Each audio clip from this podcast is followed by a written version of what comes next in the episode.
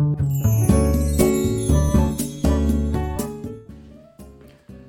い、おはようございます。美容室をしています。カナダ美容師をしています。カナダと申します。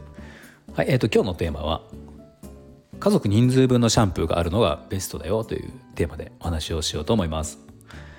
はい、えーと、このチャンネルではスマート経営をすることで一人サロンでも利益を最大化することができた僕が美容のこと経営のことその他いろんなことを毎朝7時にお話をしています。はいえーと、では本題に行く前に一つお知らせをさせてくださいあのロニーさんっていうね美容師さんと僕と2人で、えー、と今新しいちょっとこう企画みたいなことやっていてあの40代美容師居酒屋居酒屋トークっていうテーマであの新しくあの、まあ、番組というか僕のチャンネルで、ね、やってるんですよ。でえっ、ー、とこれ一応毎週1週間に1回まあ大体1週間に1回ぐらいなんですけどこれ続けていこうと思っていて前回に1回目があったんですね。で1回目の時にももう僕ら思った以上にこあの聞いてくださった方がいてコメントとかも頂いて多く頂いて、まあ、すごく楽しくあのできたんですね。で、えー、と第2回目が次11月の9日木曜日の、えー、夜8時ですね20時から第2回目をやる予定なのでもしお時間ある方はぜひ来てもらえると嬉しいです。でこれ毎回あのテーマを一応決めて決めてというか、まあ、こんなこの あのトークテーマを決めて、まあ、それについてこうゆるく話していくっていうみたいな感じなんだけど、えーとね、今度の2回目のトークテーマがもう決まっていてえー、っと付き合ってはいけない付き合わない方がいい男性の職業 3B っていうについてっていうねあのあるんですよ 3B って、まあ、ご存知の方もあるかもしれないけどその 3B っていう言葉があって、まあ、これについてちょっとねあの話を2人しようかなと思っているのでもしよければあの来てください。9日木曜日の8時です。夜8時ですね。はい。では本題に行こうと思います。はいあの今日はシャンプーの話ですね。あの、まあ、この間お客様からあるお客様からちょっと一つ一つね質問をいただいたんですね質問があってであのまあその方は女性の方で40代の女性でお子様がいるんですねうん、息子さんが確か息子さんだと思う、えーと、高校生ぐらいの息子さんがいてその方が質問っていうのは私が使ってるシャンプーと息子と息子と私って同じシャンプーでいいのっていう、まあ、そういう質問だったんですよ。で、まあ、そのお答えとしては同じでも別にいいんだけどただ状況によっては良くない場合もあるっていうのがまあ答えにはなるんですね。うん、で、えっ、ー、とまあ、これ可能かどうかは別としてやるかどうかは別として、まあ、本来ベストな状ベストなシャンプーの使い方としては、えー、とご家族分の人数分のご家族の人数分のヘアケアシャンプーヘアケア剤が本来あるのが理想っていうことなんですよ。うん、これはそれぞれやっぱりその世代性別ねいろいろなわけですよね家族って。うん、だからその家族それぞれの悩みとか求めることとか、あの年齢特有の髪の状態頭皮の状態とかがあるのでこれに適したシャンプーっていうのはそれぞれ違っていて、まあ、全部皆全部の人にぴったりと合うシャンプーっていうのはなかなかないわけですよね。うん、だからまあ一つしかないっていうことはなかなかありえない理想を言えばありえないはず。うん、でまあ全員分それぞれのものがあるのが本来はベスト、まあ、無理でもある程度この、まあ、年代とか性別とかであの分かれてるもんだから何種類かあるのが本来ベストだよっていうそういう話なんですよ。うん、まあ例えばそうですね、まあ、うちの例で言うと僕の家は僕と妻と,、えー、と6歳、えー、と8歳の息子4歳の息子4人家族なんですよね。で、えっ、ー、と僕は40代の男なのでまあ悩みとしては僕はもう今カラーしてないしパーマもしてない、まあ、だから髪の毛のダメージとしてはそんなに気にならないんだけどやっぱ抜け毛とか将来ハゲハゲたくないとかねそっちがあるわけですね。だから僕の場合は頭皮ケアを重要視したもの。を、使ってますねでそれで頭皮をしっかりと保湿をしたりとかっていうトリートメントを使ったりとか、まあ、そういうものが僕用のまずシャンプートリートメントがあるんですよ。でじゃあ妻はどうかっていうと妻の場合はあの30代女性なんだけど、まあ、ダメージケアもちろん気になるんだけどヘアカラーもしてますしね、ダメージも気になるけどただそれ以上に頭皮が弱いんですよ。若干アトピーもあったりするからだからその頭皮を一番重要視したものっていうことを一番考えて妻用のシャンプーっていうものがまたあるシャンプートリートメントがあるんですね。で息子たち息子2人はあの、まあ、この2人は同じものを使っているんだけどあの、えー、と僕はその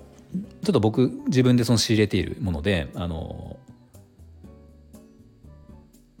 まあちょっと無添加ではないんだけどあの頭皮にいいものでそこそこ洗浄力があるものさらっと仕上がりさらっとした仕上がりのものっていうものを息子たちに使っています。うんまあ、これはやっぱ肌に頭皮にはなるべく子供だから負担をかけたくないっていうのもあるしあのあまりこう洗浄力が弱すぎちゃったりすると、まあ、子供たちってやっぱ汗めちゃめちゃかくので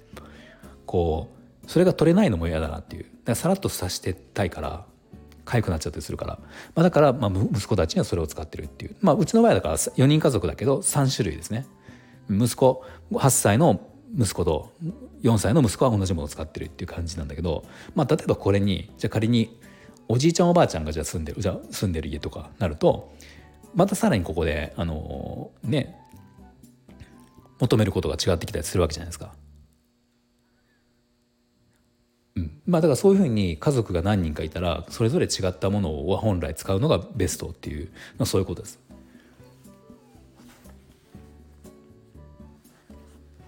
でねよくある間違いとしてあの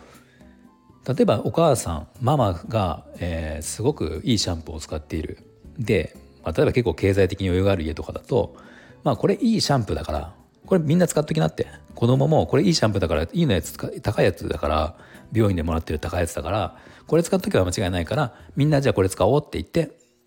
使ってるパターンって、まあ、たまに僕聞くんですけどこれ実はあの必ずしもいいってことではないっていうことがあります。でえ特に多いパターンっていうのが思春期のお子様がいる家家とかでじゃあそのお母さんがいいシャンプーを使っていてで思春期のそのお子様、まあ、例えば息子さんとかもこれを使わせるっていうのがあのこれあんまり良くない場合が多いんですよ。でこれあの別に高いからもったいないとかって話じゃなくてあの大体ですねそのいろいろあるんだけど多くの美容室でとかで使っているような、まあ、高いシャンプー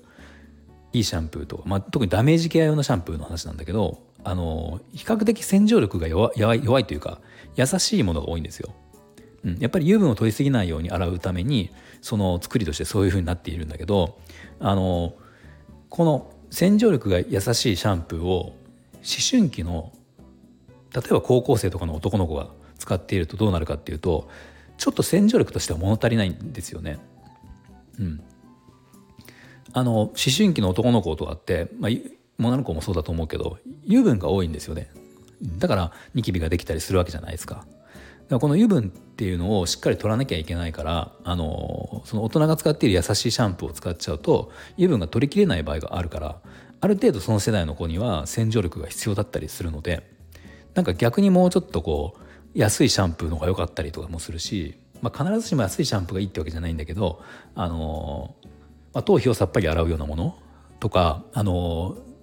ちょっと市販であるか分かんないけど僕ら使う業務用とかであるのがあの施術前に使う髪を素の状態にしっかりと戻してくれるシャンプーみたいなのもあるんですよ。うんまあ、これあの僕も実はお店で使ってるんだけど例えばスタイリング剤がしっかりついているようなお客様をシャンプーする時とかあのなんかこうちょっとこう油分が多そうなベッド付きのありそうな状態の髪の状態のお客様とか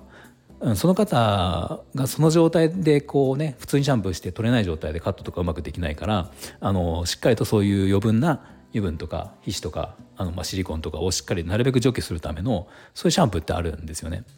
でそういうものがあるあれば、まあ、思春期の男の子なんかはそういった系のシャンプーとかの方が多分あったりとかするから比較的これはあの安いやつだってするんですけどそうなんでまああの高いシャンプーを使ってるからみんなこれを使えば大丈夫っていうことでもないっていう、うん、のはあります。うん、なのでまあもし今まであまりこうその辺考えてなかったとかだったら一度ちょっとこう見直すのは必要なのかなと思います。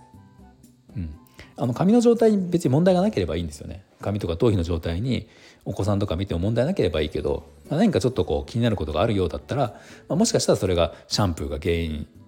の場合もあるので一度こうご家族みんなの髪に合っているかどうか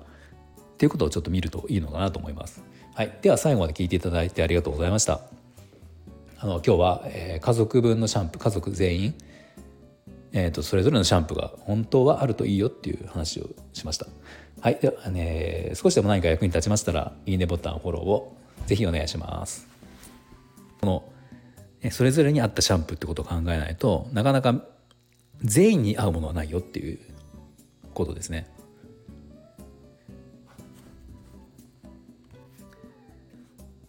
で一つあのこれ具体的なアドバイスとしてと、ね、お子さんがいるお子様がお子様思春期のお子様がいる。ご家庭に一つおすすめなのがあってあのこれ実は僕お店で使ってるシャンプーでお客様に買っていただいてるシャンプーとは別に業務用のシャンプーがあるんですよね。業務用っていうのはお店で使うだけ用のやつがあってでこれ何かっていうとあの油分とか、えー、とシリコンとかをしっかりと除去してくれるシャンプーっていうのがあるんですよ。あのそういうやつがあって。もう結構比較的これは安いやつなんですけどあのこれは、まあ、カットとかする時に邪魔なそのなんていうのなんか油分とかこうしっとり感とかが邪魔になってしまう場合にこの髪をある程度素の状態にしてからカットしたいじゃないですか。うん、だからそれ用のやつがあるんですよ。だから僕はあの僕のお店でもそれが置いてあってあのちょっと油分が多そうな方とか男性の方とかあとスタイリング剤が結構ついてそうな方とかはあのそれでシャンプーをしてカットをしたりとかするんだけどでこれはあの、まあ、本来美容室でこう施術前にフラットな状態にするためのものなんだけどこれ結構その思春期のお子様油分が多いお子様お子様というか油分が多い状態の世代の子に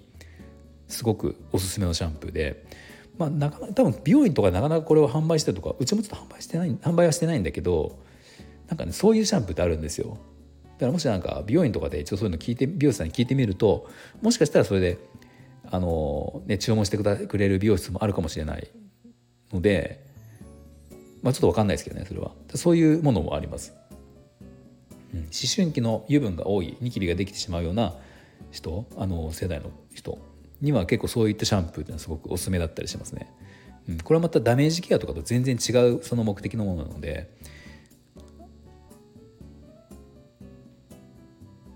まあなかなか普通には売ってないと思うけど、まあ、そういうものもありますね。